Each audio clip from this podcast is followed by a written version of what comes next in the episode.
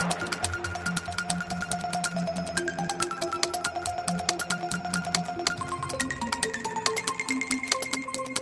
name is Charlie Thompson. Where are you headed? Wyoming. How'd you get all the way out here? I walked. Charlie, where's your family? Não será preciso um grande estudo estatístico para percebermos uma insólita realidade do atual mercado cinematográfico. Assim, há uma pequena quantidade de filmes que é apoiada por grandes campanhas promocionais. São filmes que quase sempre contam histórias de super-heróis e monstros de outras galáxias. Esses filmes podem ser muito, pouco ou nada interessantes, mas o problema não é esse.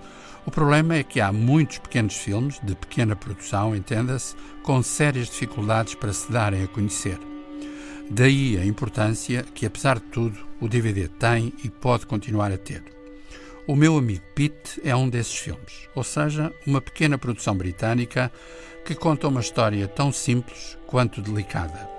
Digamos que se trata de uma fábula social, centrada na experiência de um jovem que começa a trabalhar nos bastidores das corridas de cavalos, cuidando em especial de um cavalo que se chama precisamente Pete. Realizado por Andrew Haig, com o jovem e talentoso Charlie Plummer no papel central, o filme consegue expor o modo como a nova atividade do protagonista representa de uma só vez uma forma de superar os limites afetivos da sua família e também um primeiro confronto com o mundo, ora acolhedor, ora agressivo, dos adultos.